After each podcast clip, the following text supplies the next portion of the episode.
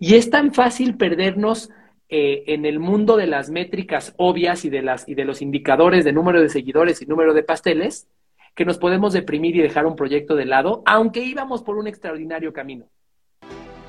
Bienvenido a Uno a Uno, un programa con personas normales que logran resultados extraordinarios y comparten su proceso para ayudarte a crecer.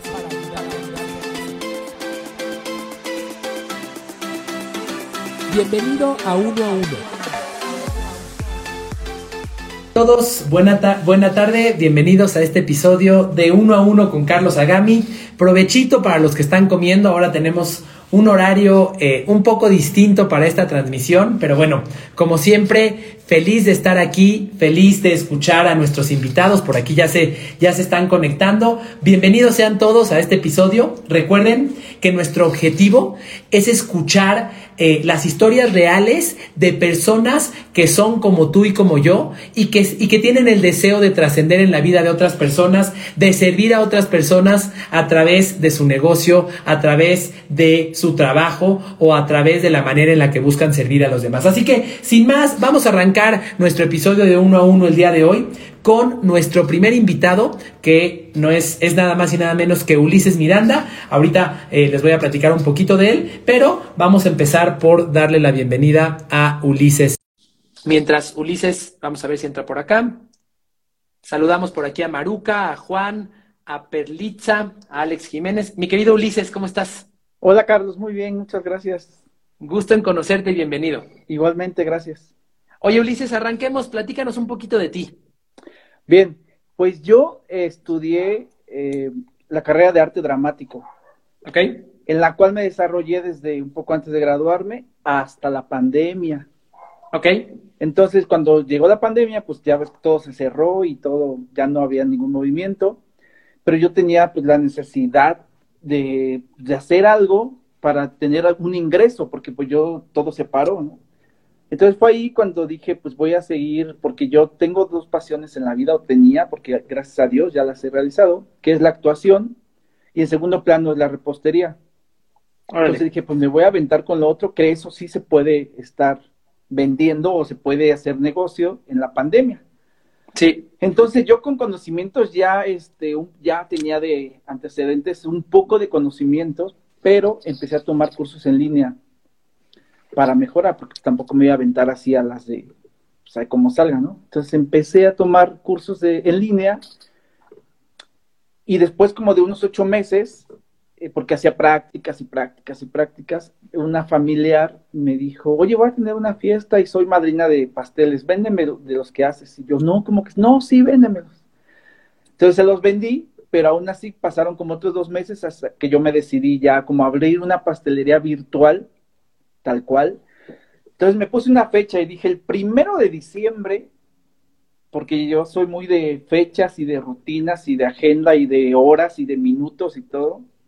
Entonces dije el primero de diciembre, este, voy a abrir la página y voy a anunciar y voy a decir a todo el mundo que vendo pasteles y postres. Y así lo hice el año pasado, en diciembre, el primero de diciembre empecé. Y pues el diciembre fue mi primer mes y de ahí hasta acá he estado este, con eso. La verdad es que ya lo otro, lo del teatro, lo de la actuación, ha quedado un poco de lado porque me he enfocado mucho en el negocio que es la repostería. Oye, Ulises, te tengo varias preguntas. ¿De dónde te conectas? ¿De, de qué ciudad? Sí. De Toluca. Se ve demasiado bonito el cielo. ¿No parece? Ah, de Toluca. Sí, yo dije, Ah, pero no es el cielo, ¿verdad? Es el techo de tu casa. No, sí, es el techo. ah, ah, ok. Este, padrísimo, Ulises. Entonces, arrancaste con tu pastelería virtual, estás por cumplir un año en un par de meses. Así es. cuéntame, ¿qué te trae por acá? ¿Qué reto quieres resolver?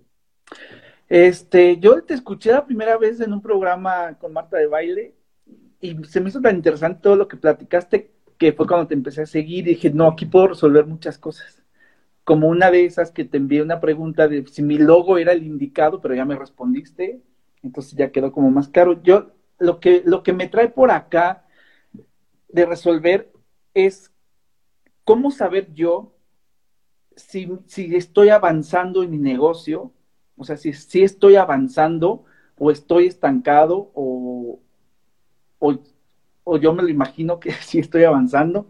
Tengo dudas como todos, empecé con dudas y con miedo y con... Entonces, no sé si los, digo, ahí ya van varias preguntas que yo tenía, no sé si, si los números, lo que arrojan los números es un, es un, este, un indicio de si he estado avanzando o no, o como tú lo mencionas mucho, o no sé si lo que, lo que yo le he provocado a las personas con el producto que les vendo es, es ahí donde se ve el avance. La verdad es que es la duda que yo tengo. ¿Cómo puedo medir el avance que he tenido en casi un año? Porque estoy a unos meses de cumplir un año con esto.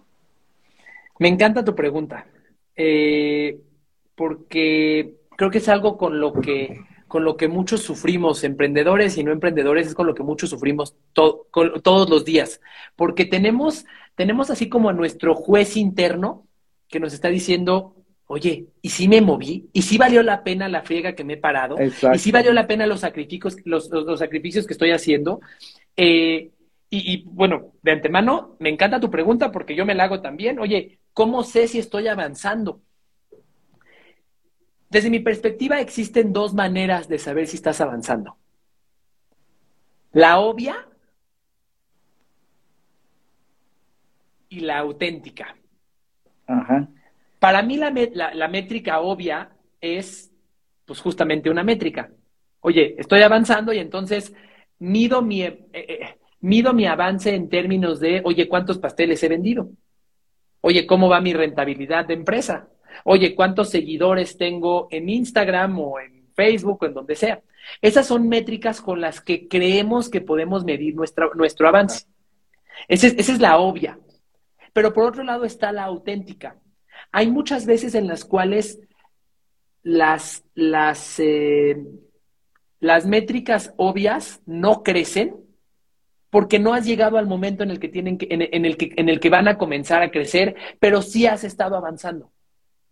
Eh, para mí, la métrica o la, evaluación de si estás avanzando, que es eh, auténtica, es simplemente cuando tú, cuando tú percibes si las acciones que has tomado se están acumulando hacia algo positivo. No sé si me, si me explico. Eh, yo te voy, te voy, a contar un ejemplo personal. Este, yo estoy trabajando en el lanzamiento de mi segundo libro. Tengo dos años trabajando en escribir el libro este, ya terminé de escribirlo, ya lo edité, ya grabamos un audiolibro, ya hicimos todo lo que había que hacer. Eh, ya estoy trabajando ahora en el proceso de lanzamiento, la página de internet, bla, bla, bla, bla, bla. Si tú mides mi avance en términos de el crecimiento en seguidores, en términos del crecimiento eh, del número de libros vendidos, ¿cómo me vas a calificar? pues un fracaso, Carlos, llevas en los últimos cuatro meses, no, no, no has tenido una métrica adicional de estas métricas obvias de algún avance. Sin embargo, eh, si, si, si, yo reflexiono con, con un poquito más de humildad y con un poquito más de intuición, digo, a ver, espérame, ¿cuántos pasos he dado hacia el camino que quiero, que quiero, que quiero alcanzar. Esa es la métrica que importa. No, no la de, no, no la de, no la de cuántos pasteles has vendido. La de cuántos pasteles has vendido, la de cuántos seguidores tienes, no es más que una métrica de resultado. Es una métrica, existen, existen métricas de tu proceso y existen métricas de resultado. Voy a ponerte un ejemplo. Alguien que quiere bajar de peso, tiene métricas de proceso y métricas de resultado. Las métricas de resultado es cuántos kilos bajé. Las métricas de proceso es, oye, ¿y cuántos días continuos llevo haciendo ejercicio? El hecho de que hagas ejercicio no implica necesariamente que ya bajaste de peso. Pero tu pregunta es tan interesante, Ulises, porque muchos, yo incluido, nos eh, laceramos y agarramos algo así para pegarnos por cuando la, cuando, cuando la métrica obvia no ha dado resultados.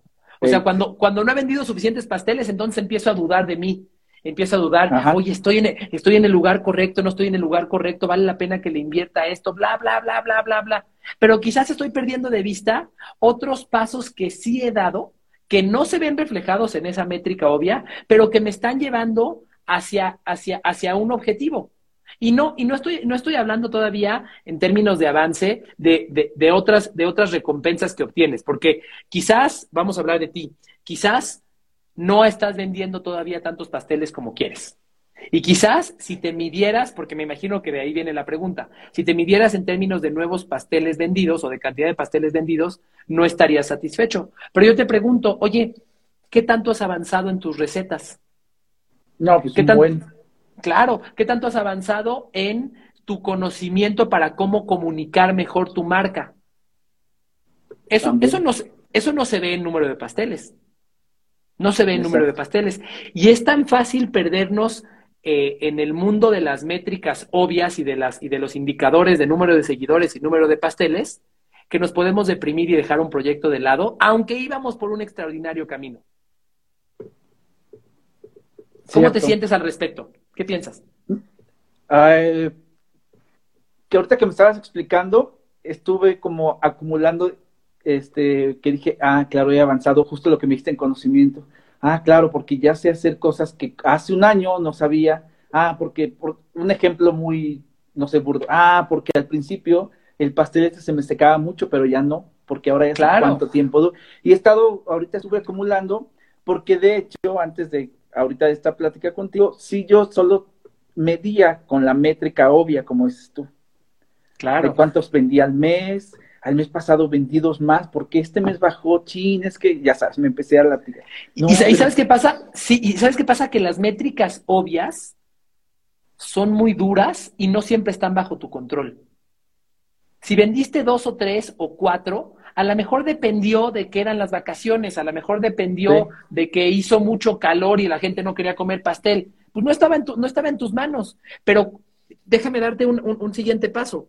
Además de saber cómo medir, otro, otro punto muy importante en el que todos tenemos que trabajar es en saber a qué le vas a dar el poder de medir tu valía como persona. Los que somos emprendedores nos cuesta mucho trabajo separar cuánto valgo yo y qué tan exitoso soy con el resultado de nuestro negocio. Siempre decimos, ah, mira, si, si vendí dos pasteles, entonces soy un fracaso. Ya, y entonces ya, ya te fuiste a dormir esa noche pensando que eres un fracaso. Pero quizás vendiste dos pasteles por causas externas a ti y no estás valorando la acumulación de avances intangibles que, que, te, que te van, que, se están construyendo para algo más poderoso. ¿Me explico? Sí, sí, claro. Me Sí, encanta ya- pregunta. Lo, ya me queda, me queda como un, este, me abre ese panorama como, lo- como te he dicho en otros mensajes, me abres el panorama con, con la, resp- porque si yo solo estaba con los números obvios. Y Instagram personal, a mí la verdad los seguidores me tienen sin cuidado, pero en el Instagram de la pastelería, ahí sí he estado pensando, pero ¿por qué? Porque ya pasó un mes y nadie me, porque no tengo nuevos seguidores. Y luego me consuelo justo pensando, cuando pienso que digo, ay, pero la gente me ha dicho que está riquísimo. Ay, pero fulanita me dijo que, ¿sabes? O sea, con eso que es lo que te decía de las experiencias que uno le da a las penas, con lo que comentas mucho, que la experiencia, no tanto el vender un producto, sino la experiencia que les das, a veces yo me retribuyo o me consuelo con esos comentarios que me hacen las personas. Ahora, algo importante es que las métricas obvias también tienen su valor. O sea, eh, el hecho de que tengas X cantidad de seguidores o el doble, pues sí va a afectar el alcance de cuántas personas se van a ver impactadas por tus Sí. mensajes, sin duda alguna. Entonces, claro que hay que, claro que hay que buscar que esos indicadores crezcan, eh, pero no hay que vincular nuestra autoestima a esos, a esos indicadores. Eh, si tú me preguntas, yo, yo, yo te diría, ¿qué pasaría si tu número de seguidores y tu número de pasteles se duplica, pero no sabes por qué?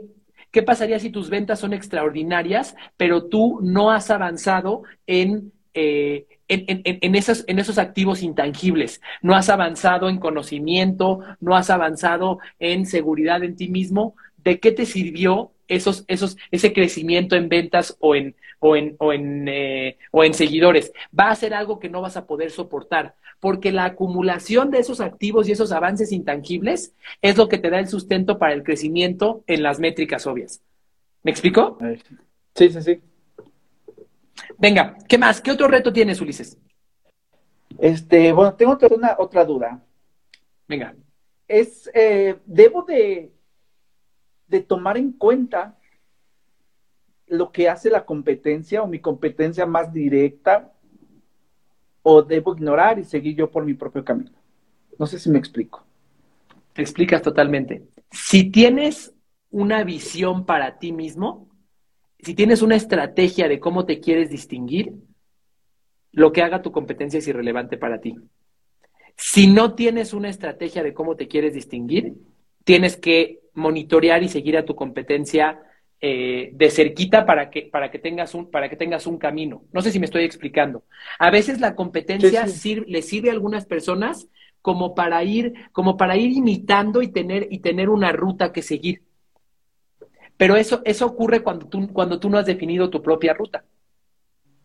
Para mí lo ideal es que, como dice en un libro, en el libro de la estrategia del océano azul, este, un libro escrito por dos, dos profesores de Harvard, dice que eh, tú tienes que procurar que la, tú tienes que hacer que la competencia sea irrelevante para ti que tú tengas una estrategia tan distinta, tan auténtica, que te apasione tanto, que lo que haga la competencia te valga sorbete.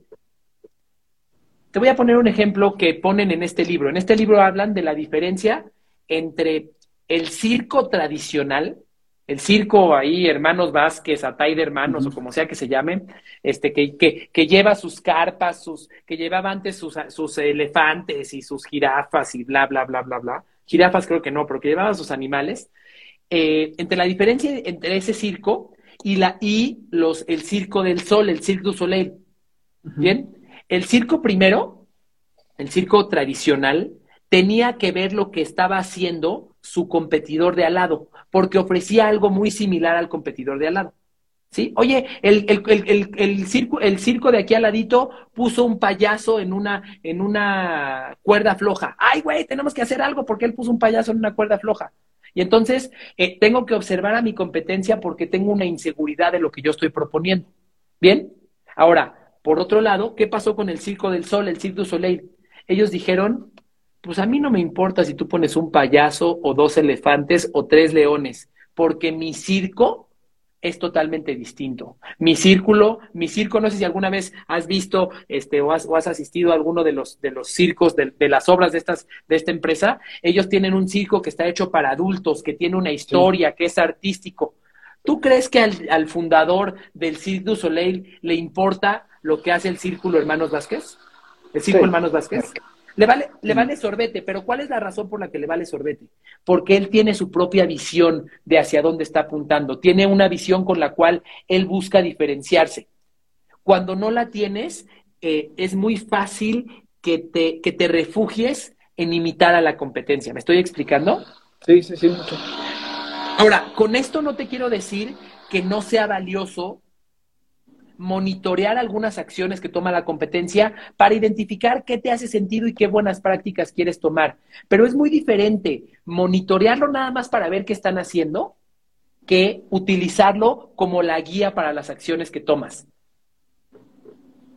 Yo, te voy a poner, voy a, voy a hablarte de mi ejemplo. Yo busco, yo tengo mi propia, mi propia estrategia. Yo busco vender, yo busco vender a través del servicio a otras personas. Esa es mi, esa es mi filosofía de vida y mi filosofía de trabajo. Y así es como, así es como yo, gracias a Dios, he podido, he podido crecer mi impacto, crecer mis ingresos, etcétera, etcétera, etcétera.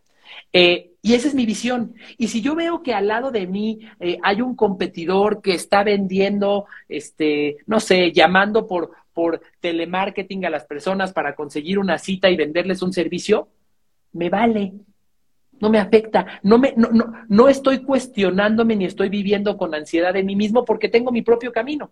¿Me explico? Pero de vez en cuando, nada más para tratar de, para tratar de enriquecerme, sí hago, eh, hago investigaciones donde digo, a ver, ¿qué más está haciendo en mi industria? ¿Qué otra cosa están haciendo personas que hacen algo similar a mí?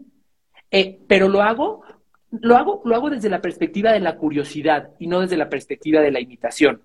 Así que, ¿qué pasaría, qué pasaría, Ulises, eh, si tú utilizas, si tú ves a la competencia como este, una fuente de posibles, de posibles consejos, de posibles, de posibles eh, prácticas, pero no como una fuente de tu estrategia.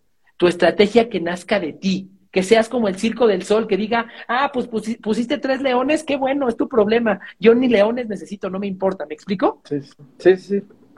Quiero preguntarte, y quizás te lo debía haber preguntado antes, ¿por qué me haces esta pregunta? ¿De dónde, cuál es el origen de tu pregunta? Ah, para allá, para allá Lo que pasa es que yo tengo mi, dije, dijeras tú mi estrategia, yo tengo mi estrategia, pero una persona muy cercana a mí me dice, es que ve, es que ve fulanita hace los pasteles, les pone eh, flores o les pone muñecos, y yo le digo, es que a mí no me gusta, bueno, que los pasteles tengan tanto dulce, tanto betún encima, los míos son así lo necesario y algún detallito de decoración muy pequeño.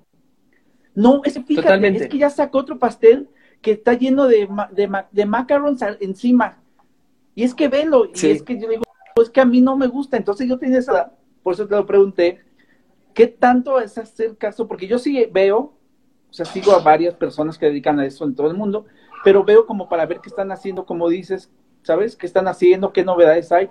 Pero el sí de, de, esta persona que me comenta es que mira, fulanito ya lo hizo de esta forma. Es, que eh, ya hicieron el de Oreo. Le digo, pero esos pasteles no me llaman la atención, entonces yo no quiero hacer claro. Pero claro. quería que tú me Déjame ponerte un ejemplo. Te voy a poner una analogía rápida. Ya viene el Día de Muertos, ya viene Halloween, ¿no? Imagínate que... ¿Tienes hijos? No.